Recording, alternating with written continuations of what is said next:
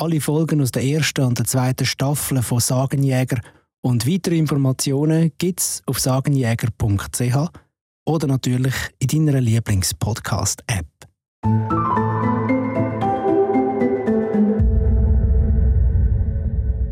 Der zauberkundige Feedoktor.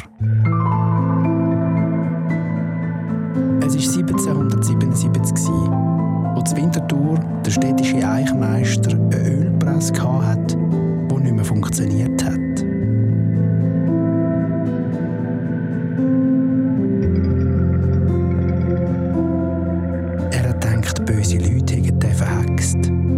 Also hat der Eichmeister am Scharfrichter gerufen, um den Zauber zu lösen.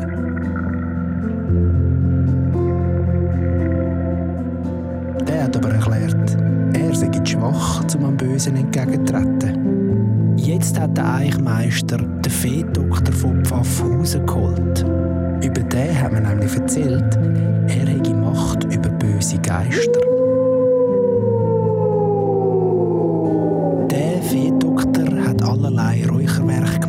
Seltsame Worte gesprochen, hat Gebärden vollführt und mit seinen Künsten dann schlussendlich die Ölpresse